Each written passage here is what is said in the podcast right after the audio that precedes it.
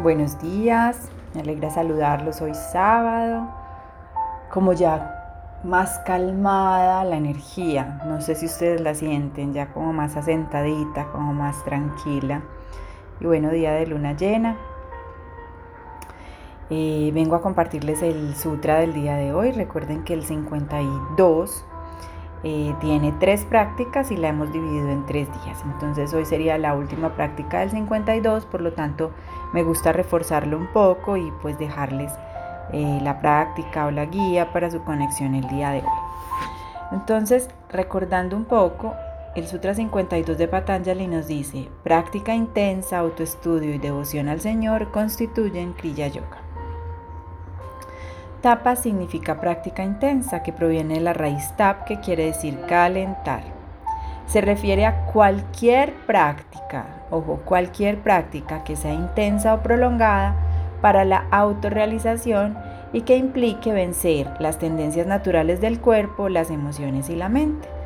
Eh, eso lo practicamos antier, es la primera de las tres autoprácticas y es busca algo, busca una herramienta, una práctica que te conecte con tu ser, con tu esencia, con tu Dios, con tu creador, con tu chispa divina, con la energía y empieza a desarrollarla todos los días de manera juiciosa que poco a poco vas a lograr integrarla a tu propia vida y va a permitir que tú estés más presente, más consciente, más despierto.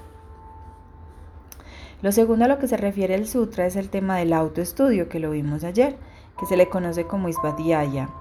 Y dice que el, autoestudio no es el mero estudio de los textos sagrados, sino que incluye la observación de la propia conducta, al igual de que las psicodinámicas de la mente. Y nos recomienda hacerlo escribiendo las experiencias en un diario, de tal forma que nos permita transformar lo que es una experiencia subjetiva en algo más objetivo y como resultado pues podemos volvernos conscientes de lo que permanece, que realmente es el vidente el que observa, cómo estás actuando, cómo estás reaccionando. Gradualmente uno deja de identificarse con esa personalidad, con esa suma de movimientos mentales y reacciones habituales, y este autoestudio nos lleva a la discriminación y el autodominio. Y finalmente habla de la devoción al Señor, al Señor, a, quien tú creas, a eso más grande que te contiene, que te respalda, que te acompaña, que te creó. Y nos dice que esa devoción al Señor se conoce como Ishvadara Pranidhana o entrega al Señor y que incluye el cultivo del amor incondicional por el Señor, al igual que dejar partir aquello que nos perturba, para que la ecuanimidad venga finalmente y uno deje partir y se deje ser en Dios. Muy bien, entonces la práctica, como muchos intuirán de hoy, es la práctica devocional. Y hoy nos invita a eso, una práctica de devoción al Señor. Nos dice, cultiva la entrega y el amor al Señor. Las ceremonias externas no son tan importantes como la adoración interna. Trabaja el cultivo de la reverencia para la presencia divina en todos. Eh, ¿Cómo se hace, Pablo, y cómo lo hago? Eh, los cómo no me gustan y no me gusta muchas veces eh, afianzarlos, pero aquí les quiero dar algunas ideas para que no se quede como tan,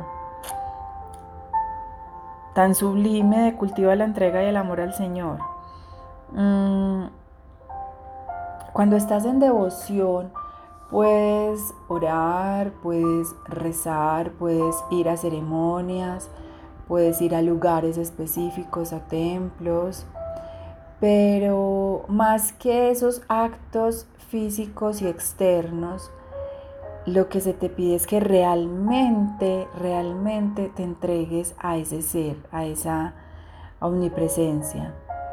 Y aquí se me ocurre una palabra preciosa, que es la aceptación y la fluidez. Yo me acuerdo que cuando yo empecé todo este camino, espiritual de autoconciencia y de autodespertar. Yo fui criada en la religión católica, eh, siempre pensé que Dios es amor, gracias infinitas de que nunca lo vi como eh, regañador ni, ni al que le tenía que pedir perdón, ni a, no, siempre lo vi como amor, pero igual seguía los ritos católicos, iba a la iglesia, iba a la misa, rezaba, Y recuerdo una vez que visité un médico bioenergético hermoso, muy médico él, entre otras, y me dijo, a usted le falta más espiritualidad. Yo dije, me dio en la cara, pues porque además todo el mundo que me conoce, o sea, la gente decía que yo era muy espiritual, porque además yo era muy positiva. Por ejemplo, palabras de, si Dios quiere, yo siempre decía, Dios si quiere, hagamos lo posible. Em, y cosas así, yo siempre era muy positiva en la presencia de Dios. Pero había una cosa que, que yo estaba haciendo y que hoy la veo y que era errónea para la visión del mundo que tengo hoy, y es que yo tenía una fe condicionada. Es decir, yo le pedía a Dios, pero yo siempre le decía, yo quiero esto, entonces de tal forma que ayúdame con esto, esto, esto, y hagámoslo así, así, así, así. O sea, prácticamente le daba órdenes a ese Dios de acuerdo a lo que yo quería y cómo lo quería. Y finalmente, cuando fui cayendo cada vez más en esa noche oscura del alma, fue precioso el darme cuenta que realmente tener fe es tirarte de un avión sin paracaídas y tener la certeza de que tarde o temprano el colchón va a aparecer. Eso es devoción, eso es coherencia, es yo tengo fe, entonces te digo el qué y suelto el cómo.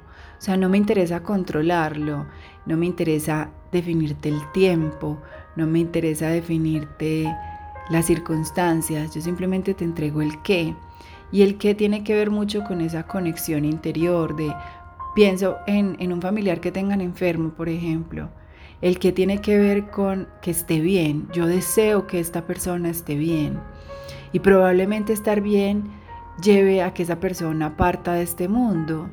Y lo debes aceptar porque fue tu deseo más genuino y tú qué. Y Dios o esa presencia te acompañó, te entendió y, logró o o transó para que eso se diera así, porque es el mejor camino para esa almita, no quedarse sufriendo, no quedarse en ciertas circunstancias. Pero entonces a veces cuando alguien está enfermo pedimos por alguien y decimos, bueno, y entonces yo quiero que se alivie y que se cure y que salga ya y que vuelva a ser el mismo y que, ¿cierto? Eh, y no pensamos en el proceso, en el camino de cada alma. Entonces más bien es como mandarle luz y desear que su alma esté bien y esté en conexión divina y a partir de ello aceptar las cosas como vienen porque si tenemos realmente devoción al Señor entendemos que todo está en orden y que todo es perfecto, así nuestras querencias no estén alineadas con eso que esté sucediendo en el momento inmediato. Mucha devoción, pero devoción no es tampoco dogmas, creencias a ciegas, una fe rotunda en lo que me han dicho, sino una certeza en lo que he experimentado y lo que he vivido de esa conexión con Dios. Experimentalo en tu vida, vívelo en tu vida, eso es tener devoción, experimentar la presencia divina en tu vida, experimentarte como un hijo de un creador absolutamente potente, omnisciente, sin límites, lleno de amor y de felicidad.